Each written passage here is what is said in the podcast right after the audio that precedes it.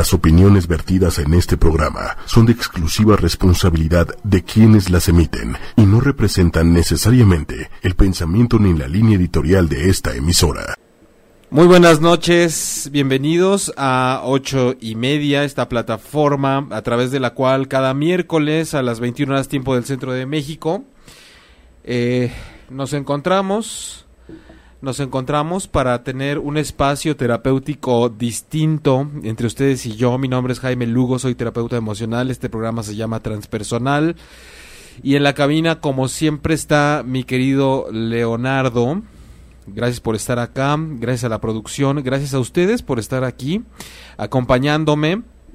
Eh, gracias a toda la gente, a los grupos y las comunidades de Facebook que se que se enlazan también y nos dejan entrar a todo su contenido, sus ojos, sus oídos, a sus corazones, para estar compartiendo semana a semana todo lo que nos eh, hace atravesar de una mejor manera todas las situaciones que se nos van presentando en la vida. Les recuerdo que a mí me pueden encontrar directamente en el sitio web jaimelugo.com y en el mismo Facebook, eh, la página se llama Terapeuta Jaime Lugo. Como siempre también, no quiero dejar de agradecer a toda la gente de la Ciudad de México, del interior de la República Mexicana, pero también de diferentes lugares del mundo que están presentes cada miércoles, Colombia, Argentina, Uruguay, Paraguay, Guatemala, Estados Unidos. Recuerden que también estoy siempre eh, presente acá en el chat en tiempo real, en vivo con ustedes, ya saludando Kika Dosa, un beso Kika, Aide Díaz, SG, hola. Gracias por estar acá. El tema de hoy tiene que ver con la autocrítica destructiva. Y vamos a ver cómo poco a poco podemos pasar más allá de lo que ese término este significa realmente a pesar de que pueda parecer muy simple. Hoy, como cada miércoles, nada más que creo que nunca les había comentado que vengo siempre como muy motivado y muy inspirado porque cuando ustedes ponen el programa yo estoy llegando acá es porque vengo del consultorio y vengo a dar terapias. Entonces, em, todos los días y toda la gente es especial, pero el llegar directamente a hacer el programa y a compartir con ustedes después de estar trabajando con historias y con personas que están tratando de ver cómo llegan a una resolución o a una mejor forma de atravesar lo que están viviendo y ver cómo en sus historias de vida y en lo que de pronto no voltean a ver o sí voltean a ver pero solo de cierta manera están los detalles para ir transformándose y para despertar y darse cuenta y por lo tanto empezar a vivir la vida de una forma eh, distinta con lo que estaba sucediendo o atravesar eh, aquello que les acontece y que de alguna forma vamos confirmando cada vez más que el, el, el dolor es un ingrediente que de pronto pues es inevitable tenerlo ahí y, precisamente hablo de esto porque la autocrítica destructiva es un aspecto muy doloroso, es un aspecto muy cansado y nos quita mucha energía que podríamos estar invirtiendo en muchas otras cosas más. Sin embargo, por algo preferimos estar machacando sobre algo, sobre nosotros mismos. Hablando del dolor, les quiero compartir esta frase de Khalil Gibran, poderosa y que le da sentido a toda la experiencia que tratamos de transmitir siempre aquí en Transpersonal a través de ocho y media. Mucho de vuestro dolor es elección de vuestro espíritu. Es el remedio amargo con el que el médico que hay dentro de nosotros cura nuestro ser enfermo. Por tanto, tener confianza en el médico y beber del remedio en silencio y tranquilidad. Es decir, cada uno de nosotros tiene en sí mismo un médico que se encarga de ir sanando esa enfermedad del alma que se presenta cuando algo nos está sucediendo y ese remedio es amargo, es doloroso, es una medicina necesaria. Por lo tanto, esa amargura, ese sabor desagradable, esa sensación molesta, ese dolor que manifestamos es producto de nuestra propia medicina interior que nos está diciendo aguanta con tranquilidad, y con paz y con silencio, que esto es parte del proceso. Así que esto es algo que vamos a retomar rumbo al final del programa para que vean cómo es posible, siempre volteándonos a ver y aplicando un, un, vistazo ahí interior. Sobre todo en el tema de hoy, que como les decía, tiene que ver con la autocrítica destructiva. Y es que eh, no se trata nada más de que, uy, fíjate que, que tiendo a estarme juzgando demasiado. Tiendo a sentir que todo lo que eh, digo, pienso o siento con respecto a mí, pues suele ser muy rígido o estoy buscando constantemente la forma de mejorar y por lo tanto soy muy severo en mis juicios, sino que vamos muchísimo más allá de esta circunstancia, porque de pronto también tendemos a minimizar mucho este todo lo que tiene que ver con cosas que pudieran ser mucho más grave de lo que nosotros pensábamos. Y es que si para algo somos buenos es para evadir. Ustedes cómo evaden, tú cómo evades lo que te está sucediendo, lo que se te presenta, lo que te duele y lo que no quieres vivir. ¿Cómo sueles evadirlo? Cada quien tenemos nuestros métodos y somos maestros en eso. Pero bueno, también es importante que sepamos que para el trabajo de esta noche, evidentemente quiero contar con sus dudas, con sus comentarios, con sus rollos, con todo lo que ustedes quieran manifestar, compartir y expresar. Y que de alguna forma este tema también se presta para que nosotros podamos retomar temas que he platicado con ustedes desde, desde las semanas anteriores, que tienen que ver, por ejemplo, con cuando hablamos de lo que es la crítica, de cuando hablamos de que la personalidad es una máscara y diferentes eh, de, de la gente perfeccionista, por ejemplo.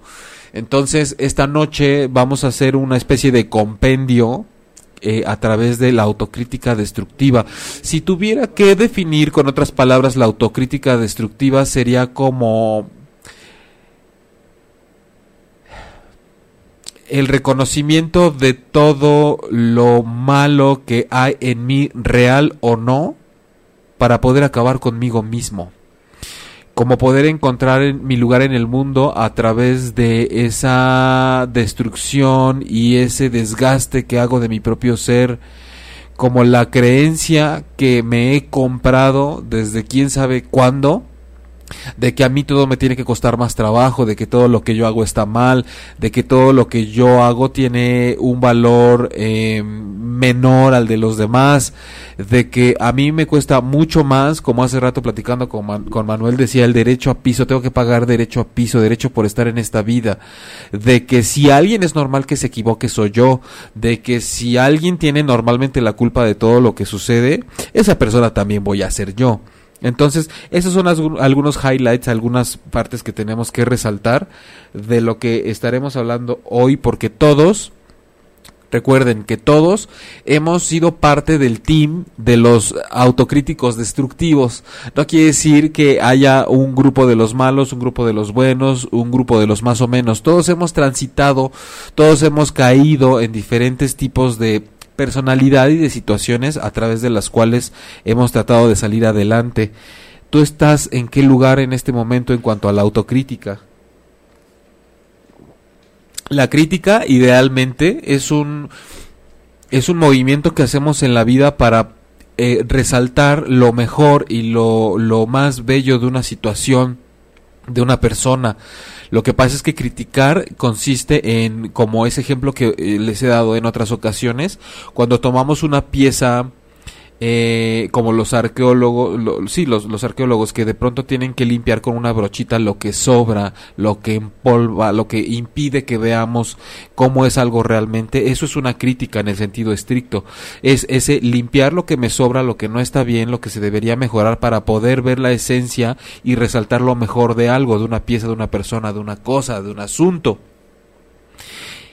Lo cual quiere decir que lo que está mal o lo que me sobra, sí tengo que pasar por ahí, pero no me tengo que clavar en ello. La crítica no es clavarme en lo mal que tiene una persona o en lo mal que se ve una persona, porque para eso somos, pero bien cabrones, nos encanta estar diciendo si se le botó la panza, si está chaparro, si está flaca, si está greñuda, si está pelón, si no sé qué. Y realmente nos quedamos en el caminito, es como muy, muy poquito, muy pobre el trabajo que hacemos cuando criticamos algo. Y no es la diferencia cuando hablamos de autocrítica.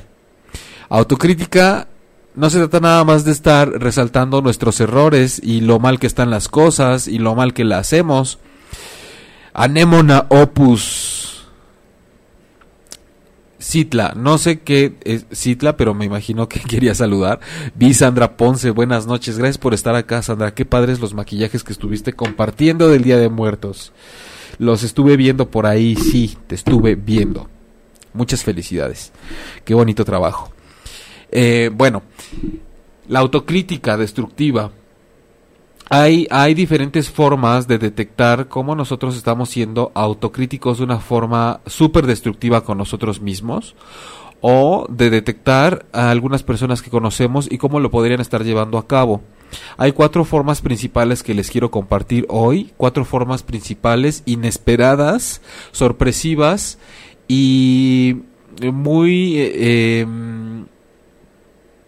muy padre de conocerlas, porque realmente como todo en esta vida y como hablábamos de cuando la personalidad es una máscara, solemos llenarnos de máscaras para que las cosas no parezcan lo que son. Eh, tristemente. Em, una de las formas en las que podemos eh, ubicar e identificar la crítica autodestructiva es lo que le podemos llamar como la típica persona que da bien, todo está bien, todo es perfecto, mi vida es maravillosa. Soy el mejor amigo, soy la persona más sociable, eh, a todos les caigo bien, todos me quieren, soy el alma de la fiesta, una persona excesivamente amable siempre, una persona que a la cual es difícil sacarle un no. El, el, aprender a decir que no también es un tema, incluso de un programa aparte, pero ¿qué hay de estas personas con las cuales siempre puedes contar, las que nunca saben decir que no, las que parece que los intereses de los demás incluso son mucho más importantes que los propios? El alma de la fiesta, la que parece que tiene una vida perfecta. Ojo, no significa que todos los que conozcan que tengan ese perfil eh, están bajo una situación de autocrítica destructiva, pero es un rasgo común. Cuando resulta que es una vida color de rosa y, y no existe no existe esa otra cara como lo es sanamente, como el día y la noche, como la primavera y el invierno. Nada puede tener solo una sola cara porque esas personas que son excesivamente amables, perfectas, felices y risueñas estarán mostrando nada más solo esa cara. ¿Por qué querrán vivir nada más de día? ¿Por qué querrán vivir nada más sobre uno de los dos lados o, caras de la moneda o del cubo o del o arista de ese prisma y de ese caleidoscopio? Cuando tenemos tantas opciones desde donde vivir la vida y estamos solamente desde una, hay que tener esa visión aguda para deducir que probablemente ese tipo de personas más bien se están refugiando al, al, estar solamente en una versión de muchas que puede haber de ellos mismos ante la vida. Es muy probable que esa forma de vivir sea más bien un refugio. Y este es el caso cuando hablamos de las personas con este perfil de que da bien y de todo está bien, que coincide con que además eh, son unas personas que practican la autocrítica de una forma muy destructiva. ¿Y por qué él queda bien? ¿Por qué todo perfecto? ¿Por qué todo feliz? ¿Por qué todo sensacional? Porque una de las formas de ejercer esta autocrítica destructiva es a través de esa máscara, la cual va a impedir que todo mundo se dé cuenta y alcance a ver lo mal que está mi vida. Ahí es en donde está agazapada y escondida la autocrítica destructiva. Para que nadie se dé cuenta de lo malo que soy en todo. Para que nadie se alcance a percatar de lo pésimo que son mis resultados en todas las áreas de mi vida. Para que no alcancen a ver lo poco que yo sé porque estoy convencido de que valgo poco. Entonces más vale tomar una máscara y aparentar que todo está bien, como los violinistas del Titanic cuando se estaba hundiendo. Algo bueno tiene que estar sucediendo mientras eh, realmente todo se está yendo a la chingada algo bueno tiene que parecer que está sucediendo, algo muy, muy padre tiene que parecer que estoy viviendo para yo poder contrarrestar con esa fantasía realmente esa clase de infierno que vivo todos los días al considerar que yo tengo la culpa de todo, que todo me sale mal, que yo no alcanzo a ser suficiente para nada nunca. Anémona en el chat me contestó, saludos desde Otumba, Estado de México, el autoconocimiento te vuelve auténtico. Interesante tema, gracias. Oye, Anémona Otumba, nunca había escuchado Otumba, Estado de México, y se oye poderoso, se oye, se oye padre, Otumba. Y sí, el autoconocimiento es oro molido, Anémona. Estoy muy de acuerdo contigo. Bueno, de acuerdo, no se puede estar muy de acuerdo o tantito de acuerdo. ¿Estás o no estás de acuerdo? Y, y sí, realmente el, la esencia de estos temas siempre es el autoconocimiento, la autovalidación, la autoestima, eh, la autodefinición. ¿Y por qué el autodes lo, autodestructivo de, de, de, cuando nos criticamos a nosotros mismos. Estamos ya en el primer perfil, precisamente, este perfil de las personas que prefieren aparentar que todo está bien.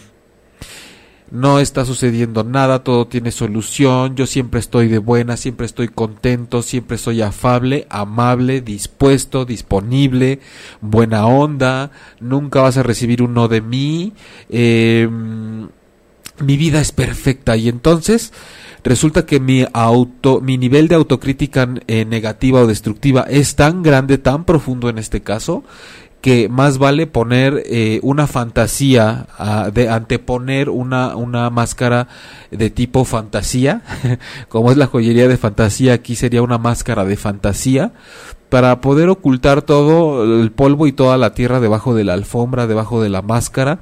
Entonces, aquí hay que, les decía, aplicar el oído y la, la intuición y la percepción y la visión agudas para poder darnos cuenta cómo hagan memoria, sonden entre ustedes mismos, entre su historia de vida y sus amistades y conocidos, y verán cómo de alguna forma podemos empezar a tomar nota de algunas personas que conocemos o de algunas etapas de nuestra vida y decir, Claro, yo recuerdo muy bien cuando en mi vida todo estaba bien, entre comillas, aparentando, y realmente lo que estaba escondiendo era un nivel de autocrítica destructiva impresionante, o conozco a alguien que yo sé que no la está pasando bien, pero que siempre va a tener una sonrisa y que prefiere echarse a correr cuando está a punto de llorar y reconocer que tiene problemas antes de, de que precisamente salga lo que está escondiendo ahí adentro, ahí debajo, detrás de esa máscara.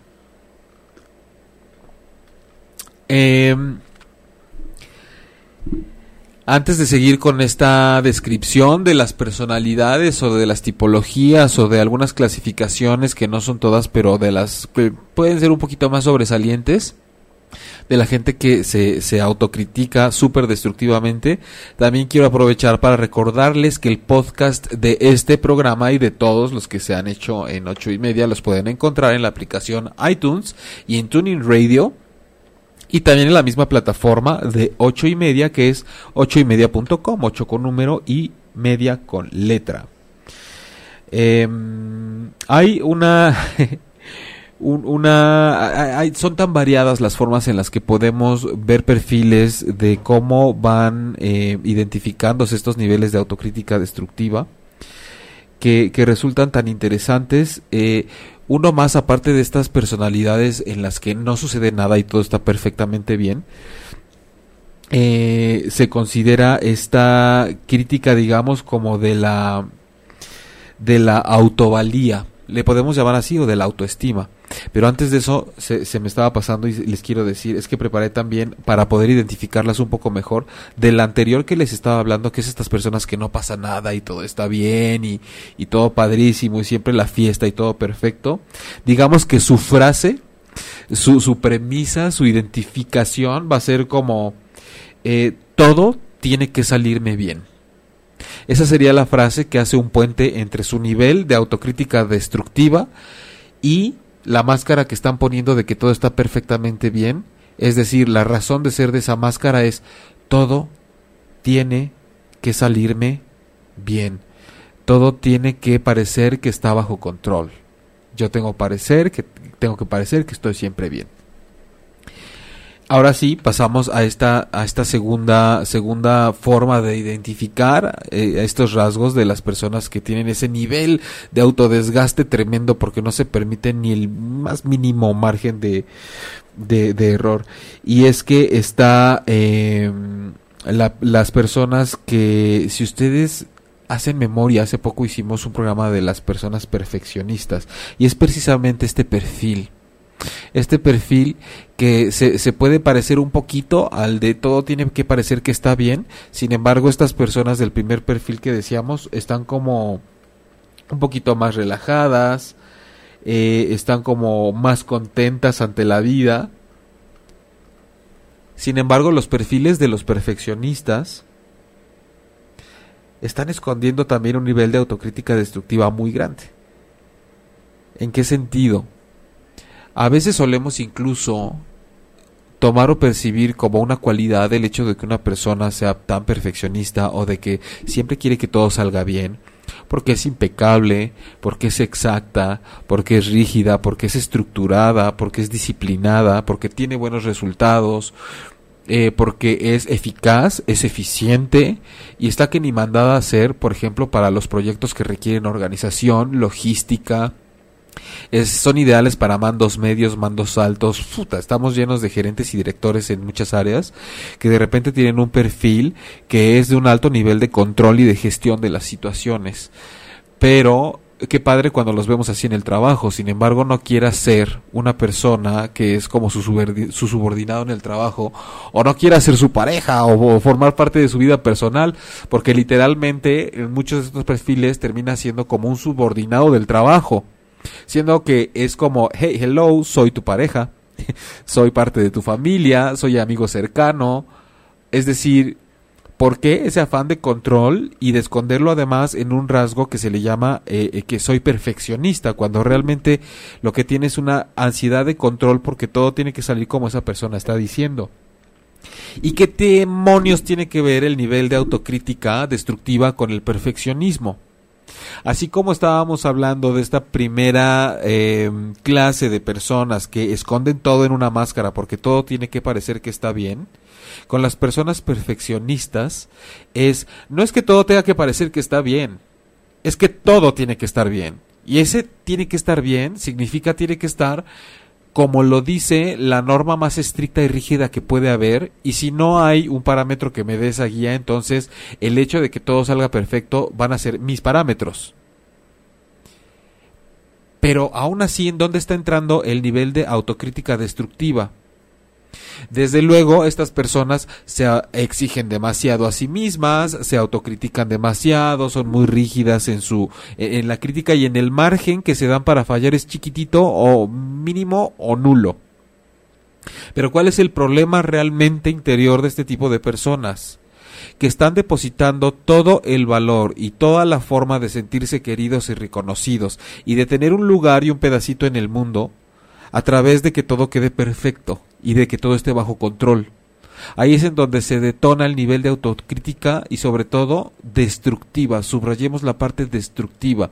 Una persona que está supeditada que todo tiene que ser perfecto y salir de esta manera porque si no soy capaz de pasar por encima de cualquier persona, incluso, insisto, de mi pareja, de mi familia, de mis padres, de mis hijos y de su bienestar es porque está en juego mucho más allá que lo que la gente va a decir de mí y mucho más allá de que si van a decir que sé hacer las cosas o no. Está en juego el lugar que yo me he ganado para estar aquí. Yo no puedo fallar, no puedo permitirme que las cosas no sean menos que perfectas. Y ese nivel de autocrítica es súper destructivo, porque las cosas nunca van a ser perfectas. Porque la perfección no existe como la conocen. La perfección es perfecta porque a veces hay un margen de error y eso lo hace perfecta y eso lo hace hermosa. Si, que, si quisiéramos que todo estuviera igual y perfecto, la música no existiría. La música de repente debe tener desniveles, ritmos, cadencias, melodías, eh, diferentes notas. Eh, eh, es una danza, es un baile, es una dinámica, es movimiento puro. Y a veces en la desafinación podemos encontrar o en el error un sonido nuevo y una nueva armonía o es parte de llegar a una buena pieza.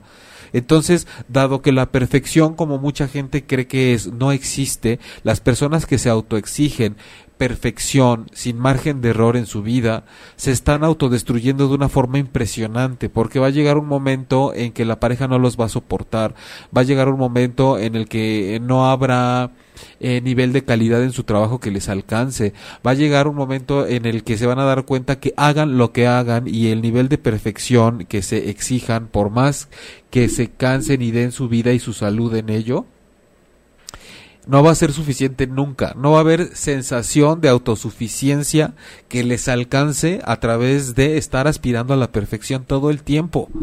No es la forma de, de, lograr la autosuficiencia. Nunca van a poder relajarse. Se les van a ir, bueno, se les va a ir todo, todo el sistema, todas las glándulas que tenemos en el cuerpo se les van a acabar ahí. Se van a acabar su sistema inmunológico, se van a acabar sus articulaciones, se les van a ir los riñones, se les va a acabar el hígado en ese afán de ser realmente perfectos con tal de ser validados. Eh, soy un subordinado de mi pareja, dice Javier Mila. bueno, pues ahora sí que yo nada más te di voz. Este, yo nada más te presté mi voz para, para expresar el comentario. Este, vamos a ver qué opina tu pareja, ¿no? Y a ver, además también, este Javier, en, en qué, en qué lugar de los perfiles de las personas que están bajo la autocrítica destructiva te llegas a encontrar, porque todavía estamos apenas en el segundo. Y hablábamos de estas personas que en el, el recapitulo un poquito, ¿no? El primer grupo que hablábamos es de este nunca hay un agobio, nunca hay una preocupación, todo está perfecto de maravilla y que se pueden encontrar hasta a través de esta frase que es algo así como tengo que hacer todo lo que pueda este para que nadie se dé cuenta de lo mal que hago las cosas. En este primer perfil que hablábamos de que todo está bien y todo es maravilloso, es la frase, nadie puede darse cuenta de lo mal que está mi vida y de lo mal que hago las cosas.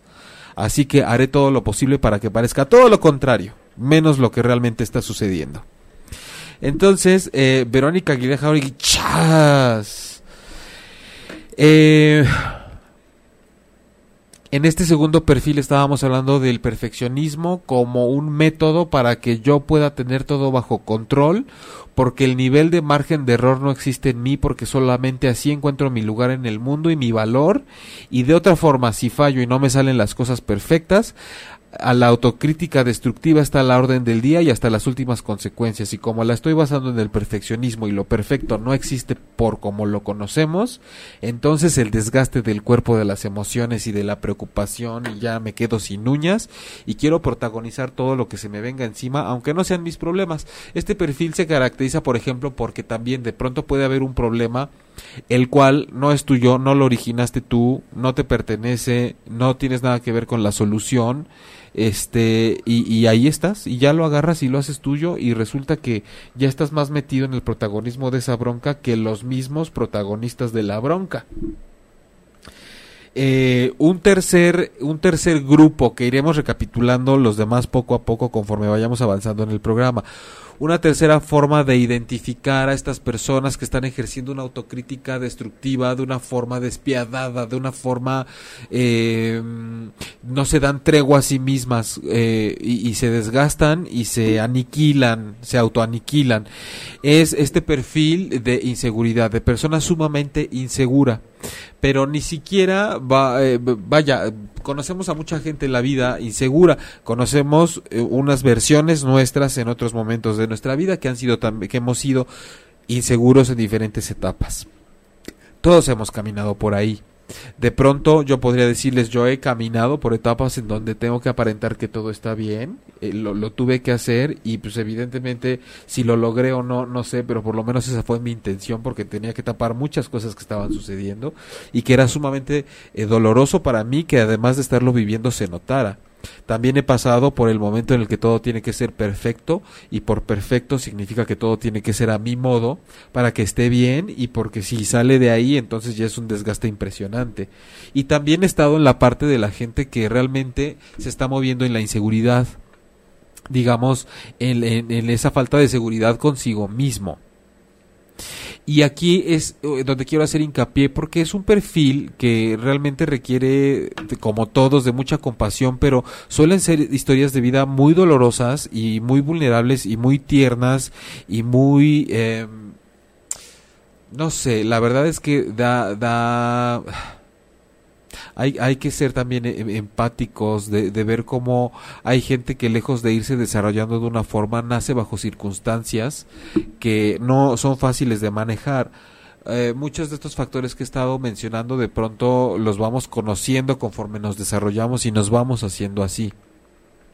Pero hay gente que vive en la inseguridad de sí misma porque de pronto incluso nace bajo condiciones donde su sensación de merecer existir y merecer estar viva y merecer, y, merecer desarrollarse y vivir ya le ha sido negado porque son perfiles de personas que no han sido deseadas, cuya presencia y llegada a este mundo ya ha sido cuestionada porque fue inesperada, porque está mal, porque fueron un error, porque fueron una equivocación, porque son maltratados desde que prácticamente están en el vientre, es decir, son gestados y procreados en una situación en donde de entrada no está bien que estés empezando a existir aquí en el mundo y ya cuando naces eh, se, desarrollan infinidad de conductas en donde hay casos de personas que por ejemplo literal la mamá en vez del pecho les dio la espalda aunque suene chiste en donde toda su vida estuvo marcada por el sentido del rechazo y, y, la premisa de su vida es como un sello que dice tú no deberías haber estado aquí, realmente tú no debiste haber nacido, tu vida tiene un sentido que realmente era de no ser deseado, de no ser deseada y si no es de nacimiento a veces aunque, aunque seamos esperados con el, en la infancia y la adolescencia, de pronto los padres entran en situaciones de estrés en donde sí es muy común de pronto que lo que se le inculca a los hijos es eh, últimamente pues no es tan valiosa tu presencia. Ahora sí que, que persona no grata, no fuiste invitado, pero aquí estás, ni modo.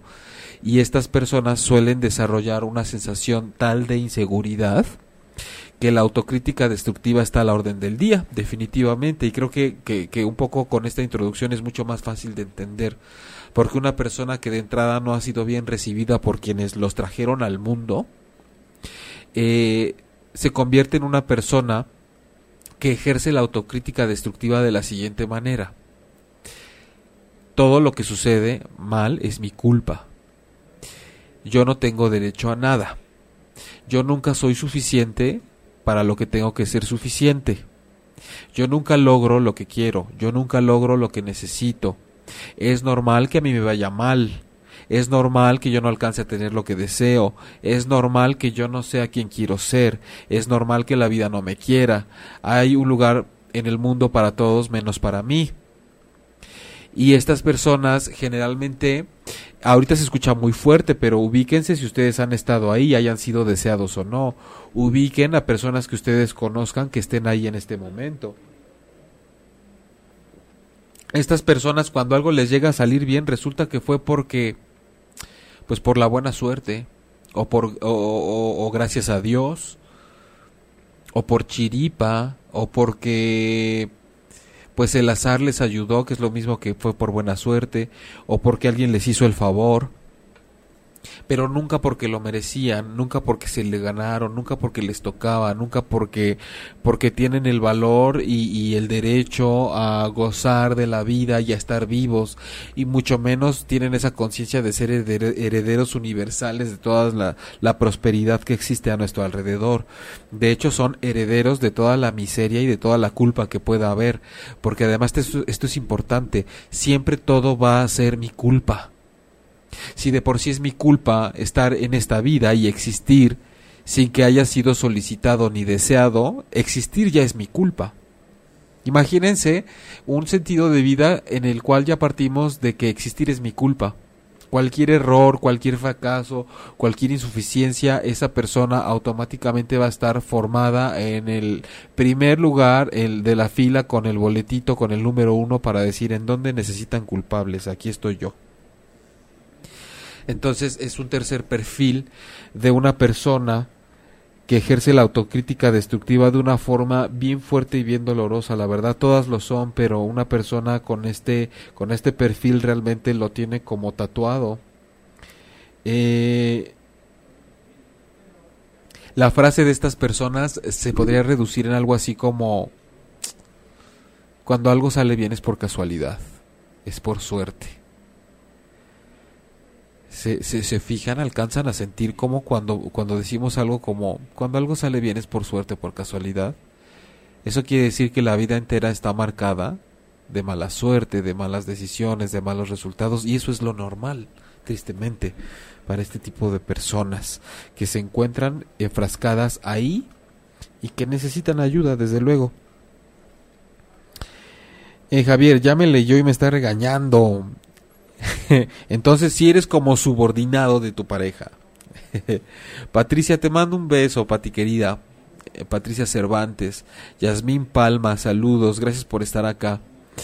Hasta ahora he repasado tres eh, de los perfiles de tantos eh, que nos pueden ayudar para identificar, identificar muchas formas en las cuales nosotros mismos en diferentes etapas de nuestra vida o personas cercanas que, que, que conocemos y apreciamos están aplicando la autocrítica destructiva de una forma este, sagaz, sin tregua, como, como metralleta, como duro y a la cabeza, a la yugular y hay un hay un perfil más muy interesante y hasta ahora, hasta aquí recapitulo, están las personas que aparentan que todo está bien, que todo está perfecto, que todo es felicidad y armonía, para esconder el hecho de que todo a mí me sale mal y no quiero que la gente vea lo mala que es mi vida y lo malo que yo soy eh, siempre para todo porque soy destructivamente autocrítico. Está el segundo grupo que es de la gente que es este perfeccionista más no poder y entonces viviendo a través de tener que hacer todo perfecto porque cualquier mínima falla significa que yo fracasé y soy tan rígido conmigo que si no sale como yo digo como es perfecto entonces eh, el nivel de autocrítica destructiva crece y yo encuentro el pequeño lugar y reconocimiento que puedo tener para que eso no ocurra a través de querer que todo sea perfecto y pues realmente esto es un imposible.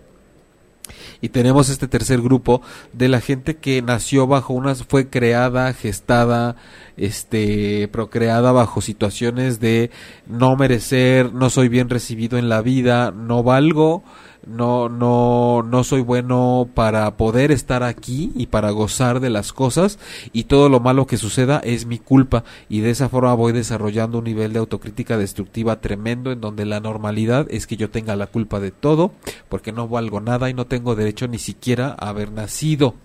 Eh, en cada uno de mis actos se puede ver reflejado todo eso. Eh, cuando vemos a este tipo de personas, porque no es que anden llorando por la calle diciendo, ah, yo no debía haber nacido, pero de alguna forma cada uno de sus actos chiquitos y mediocres y, y no alcances en la vida nos dice que esta persona tiene una energía vital muy, muy, muy chiquita, porque se la creyó, además, no porque así sea. Y en este cuarto y último grupo, tenemos a, la gente que se llama, que se puede eh, reconocer más o menos por lo que podríamos llamar una crítica latente. Es decir, estas personas y, aquí me encanta porque aquí hemos entrado todos, o, hay muchos ejemplos, a estas personas multitask que no se detienen, que nunca es suficiente, que parecen una máquina que se está quemando, que anda a marchas forzadas, que no importa si ya se está sobrecalentando, que esté a punto de colapsar y que ya no pueda más, que tiene tres trabajos, que vende pozole los domingos, que hace voluntariados, que aparte tiene su programa, ah, no, pero una persona que, que se desgasta y que aparte hace las cosas en su casa y que no deja que la ayuden y que parece que dices, oye, te estás llevando, o sea, la, vitalidad y la salud de tu cuerpo de una manera tremenda, no te puedes detener y aparte nadie se da cuenta, pero a las 6 de la mañana se van al gimnasio y entonces es una cantidad de actividad y una energía a la que le meten a todo y una sensación de que si se paran se van a morir. ¿Y, y qué está pasando con estas personas? Que hay una sensación de que tienen que hacer el triple, el cuádruple o el quíntuple que todos los demás, con la energía mucho más a tope que todos los demás, porque el lugar en el su lugar en el mundo les está costando mucho más a ellos que a los demás. Hace rato también Manuel decía, es que es como que tienen que pagar su derecho de piso más caro. O sea, sí, es como decir, yo no sé, aquí a toda la gente les cuesta mil pesos lo que sea. A mí me va a costar diecisiete mil y en chinga y con billete nuevo. Entonces, a darle. Entonces, por alguna razón, estas personas encuentran su valor en la vida y su crítica positiva en la obligación de tener que hacer muchas cosas al mismo tiempo con un gran grado de intensidad, con un enorme grado de eficacia y además sin poder detenerse, porque alguien en algún momento por alguna experiencia de vida o su sentido de vida les dijo que su valor en esta en, este plano y su valor entre toda la gente y el poder ser amados era directamente proporcional a la cantidad de actividades que hiciera y con esa cantidad de esfuerzo y dejando la piel y el alma en todo lo que hace, aunque sea un exceso y aunque se los coma el estrés. No es tanto como el perfeccionista, porque el perfeccionista también puede ser huevón y puede hacer pocas cosas, pero perfectas. Que ya sabemos que nunca van a ser perfectas del todo. Pero estas personas multitask y con la crítica latente es que eh, prácticamente es como que si los invitas a tu casa a comer y ellos te quieren poner la mesa a ti y ellos te quieren servir de comer a ti y ellos te quieren lavar los platos y además te quieren este tender la cama y además te dicen que al otro día tienen que ir a no sé dónde y regresar y van y vienen y suben y bajan y además tienen que organizar el viaje de vacaciones de la familia pero casualmente ellos también se tienen que encargar de comprar los boletos de comprar los trajes de baño de hacer las reservaciones de saber a qué hora van a llegar todos, cómo se van a regresar, si alguien es alérgico a, alguna cosa para estar al pendiente esa persona de quien es alérgica, de estar, o sea, todo, tienen que hacer absolutamente todo, porque donde se les pase una cosa, ya perdieron puntos y ya eso quiere decir que va en detrimento de su crítica positiva y entonces empiezan a autodestruirse con que ya no alcance a hacer todo lo que tenía que hacer como pago para ser valioso en esta vida. Yo no sé de dónde saco aire cuando estoy aquí, porque normalmente eh, suelo respirar. Pero tal vez es un nivel de autocrítica un poco destructiva el hecho de decir que no puedo hacer pausa para tomar aire, pero la verdad es que también es el apasionamiento, es el, el rollo de eh, agarro una línea por ahí, si me salgo sé que se me puede ir la idea, pero eh, espero que esté quedando claro este cuarto perfil que es de la crítica latente y la gente multitask que de pronto cree que de verdad y aparte de todo lo que se echan encima de organizar los viajes, las vacaciones, la logística de la casa, la de sus propios trabajos porque tienen varios, si se enteran, además de estar vendiendo mole y pozole los domingos, que la pancita está pegando, pues le meten a la pancita también, porque si no se van a sentir fuera de la jugada, que se están quedando atrás, y eso una persona así no se lo puede permitir. Y si se trata de dar un plus, hasta por catálogo se van a poner a vender. Eh, un poquito como que la frase, la frase característica de estas personas sería algo así como tengo que hacer todo lo que pueda y más con tal de ganarme mi lugar en el mundo. Tengo que hacer todo lo que pueda y más con tal de ganarme mi lugar en este mundo, mi lugar y además mi valor y además el reconocimiento y además el cariño y, la aceptación de toda la gente. Entonces, así es como si se dan cuenta también estamos conjuntando un poco de los programas que hemos hecho anteriormente, que tienen que ver con crítica, con autoestima, con las máscaras, con la personalidad, con el perfeccionismo. Eh, Bis se ríe. Doctor, ya me descalabró. Doctora, pues eso quisiera. Dice Patti que ya la descalabré. Pues Patricia, a trabajar en ello. No eres la única. Yo llevo como seis descalabradas ahorita en lo que va del programa. Y, y, de esas descalabradas que no sangran, que es lo peor de todo. Todavía cuando sangra, es, eh, eh, pero cuando no, mira, se hace chipote y se va guardando. Entonces, hay, hay que nada más ser autoobservadores, ti Yo sé que tú lo eres y, este y me encanta que estés aquí, ya que por lo menos a la distancia nos podamos saludar. Saliquet, Sali, buenas noches. Me apasiono, bis. Pues sí, pues es que hay que meterle pasión a algo. Eh, eh, fíjense que, por ejemplo, algo que les decía yo también al, al, principio del programa, o ya entrados unos minutos, es que siempre que yo llego aquí es porque vengo de mi consultorio, de dar algunas terapias. Entonces, eso eh, uno se encuentra mucho en la gente también cuando das terapia. Te encuentras, te reconoces. Evidentemente hay límites, ¿no? O sea, no, no, no es que empieces ahí a mezclar y a, y a transferirte con la otra persona y demás. Pero sí es importante porque neuronas espejo, inconsciente, alma, partes de nuestra energía, como le quieran llamar, se activan, se activan como cuando, si, si, ustedes pueden ver, por ejemplo, una tela de lentejuelas y ven que a veces según cómo se mueva, algunas brillan más que otras. Eso es lo que sucede dentro de nosotros con la energía, con el alma, con las neuronas espejo, como lo quieran ver desde el enfoque clínico o no, algo, pasa cuando nos encontramos ante ciertas circunstancias y con ciertas personas que de repente partes distintas de cada uno de nosotros que no se pueden ver se mueven y brillan y se conectan y se sintonizan unas con otras. Entonces, al estar dando terapia es importante detectar cuando eso sucede porque puedes de pronto ayudar a atravesar, a, presentarle a esa, a esa persona panoramas de cómo poder atravesar mejor por esas circunstancias, porque hablas con conocimiento de causa, pero separando muy bien lo que es tuyo y lo que es mío. Y eso hace que yo llegue acá cada miércoles a la, a la cabina de ocho y media como, como muy motivado y con ganas de compartirles esta información y que siempre hay un puente que va ligando el tema del que vamos a hablar con las terapias que he dado en la semana, con lo que acontece en el país, con lo que me pasa a mí mismo en mi vida personal también, y siempre hay una forma de plantearlo de manera que eh, el espacio se abra y podamos estar conectados para eh, creo yo, como ha sido el objetivo, de, de plantear las cosas de una forma eh, un poco más alternativa a como suele hacerse, menos rígida a de que si estás triste, pero si es muy triste, entonces cuidado porque puede ser que estés enfermo porque es depresión y es como, ok, sí está bien, de pronto hay que ir al doctor, de pronto hay que tomar la gotita, de pronto la pastilla, pero ¿quién atiende al alma? ¿Quién atiende la energía? ¿Quién atiende esa travesía, esa noche oscura del alma en la que uno a veces se encuentra?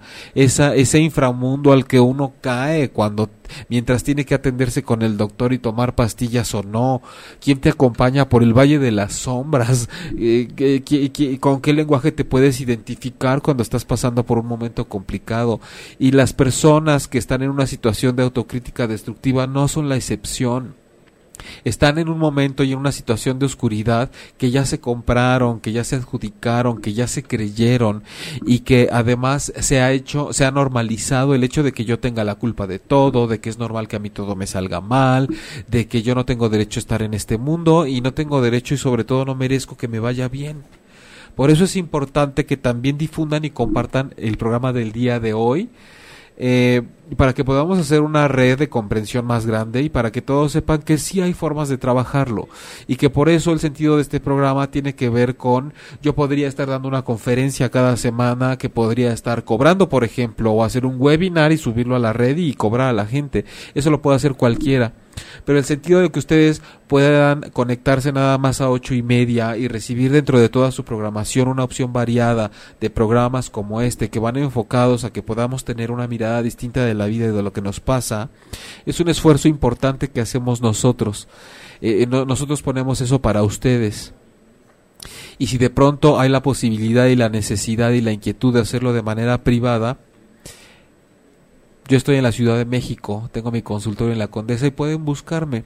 En mi página también tengo contenido que es de utilidad, hay una liga a todos los programas, hay información que pueden adquirir de forma gratuita y los datos en caso de que quieran hacer una cita directamente para trabajar conmigo en terapia.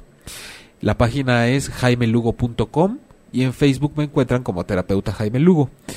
Te recuerdo antes de despedir este programa que los podcasts los puedes encontrar en la página 8ymedia.com, en las aplicaciones iTunes y Tuning Radio y que estoy aquí cada miércoles a las 21 horas tiempo del centro de México en vivo contigo. Este programa se llama Transpersonal. Yo soy Jaime Lugo, la estación ocho y media.